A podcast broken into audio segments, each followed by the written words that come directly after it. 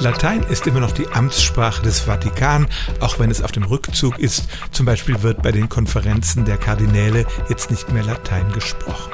Aber man findet Spuren des Latein noch im täglichen Leben im Vatikan, unter anderem auch auf der Benutzeroberfläche von Geldautomaten, zumindest auf denen der Vatikanischen Bank.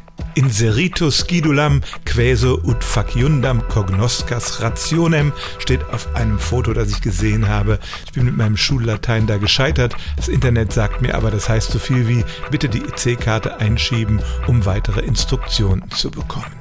Also Latein mag eine weitgehend tote Sprache sein und in täglichen Konversationen selbst im Vatikan keine große Rolle mehr spielen, aber es ist weiterhin die Amtssprache des Kirchenstaats und tatsächlich gibt es Geldautomaten mit lateinischem Interface. Stellen auch Sie Ihre alltäglichste Frage unter stimmtz.radio1.de.